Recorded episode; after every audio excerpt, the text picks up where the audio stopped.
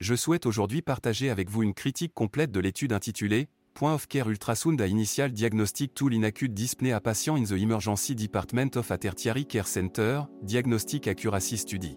Pour commencer, je vous éclaire sur le contexte.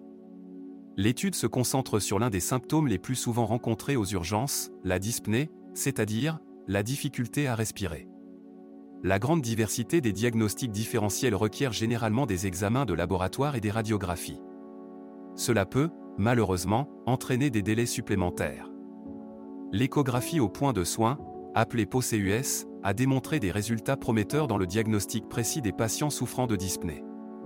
De plus, elle est populaire dans les services d'urgence, car elle permet d'économiser du temps tout en garantissant la sécurité du patient.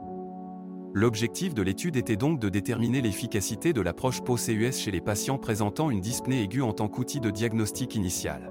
Passons maintenant à la méthodologie de l'étude.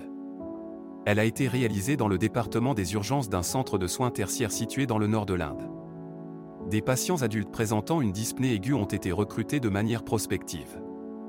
Un autre médecin urgentiste, formé en échographie, a procédé à l'échographie, sans avoir connaissance des résultats des examens de laboratoire, mais pas des indicateurs cliniques, et a établi un diagnostic échographie. Les résultats de celle-ci et de la concordance du diagnostic par ultrason avec le diagnostic composite final ont été calculés. Par ailleurs, le temps nécessaire pour formuler un diagnostic échographie et un diagnostic composite final ont été comparés. En ce qui concerne les résultats, 237 patients ont été inscrits. La concordance entre le diagnostic échographique et le diagnostic composite final était satisfaisante, égale 0.668. L'échographie a montré une sensibilité importante pour l'édème pulmonaire aigu, l'épanchement pleural, le pneumothorax, la pneumonie, l'épanchement péricardique, cependant une faible sensibilité pour la maladie pulmonaire obstructive chronique et le syndrome de détresse respiratoire aiguë. Une autre spécificité globale a été observée. Une autre valeur prédictive positive pour tous sauf la dysfonction ventriculaire gauche, l'épanchement péricardique. Les causes non cardiopulmonaires de la dyspnée, et une faible valeur prédictive négative ont été observées pour la pneumonie. Le temps médian nécessaire pour établir un diagnostic échographie était de 16 minutes comparé aux 170 minutes nécessaires pour le diagnostic composite final. De ce fait, le temps était nettement inférieur pour le diagnostic échographie, valeur P 0.001.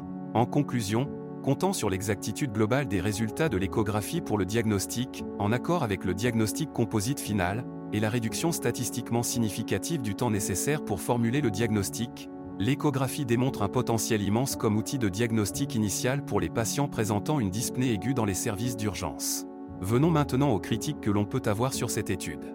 Soulignons que l'étude apporte une solution innovante pour résoudre un problème clinique pertinent, à savoir réduire le temps de diagnostic, ceci est appréciable. La conception de cette étude est prometteuse et la méthodologie prospective et la comparaison avec un standard d'or sont des points forts. Cependant, la non-randomisation et la possibilité de billets de confirmation chez les médecins évaluant le diagnostic final laissent entrevoir quelques limites.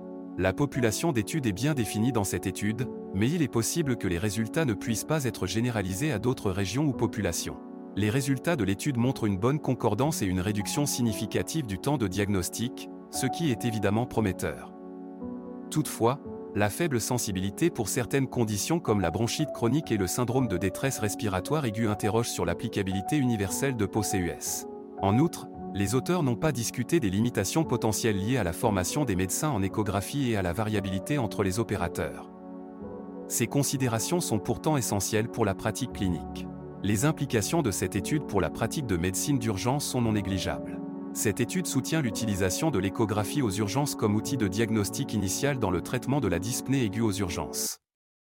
Elle souligne l'importance de la formation continue des médecins urgentistes en POCUS et la nécessité d'intégrer cette compétence dans les protocoles de diagnostic normaux aux urgences.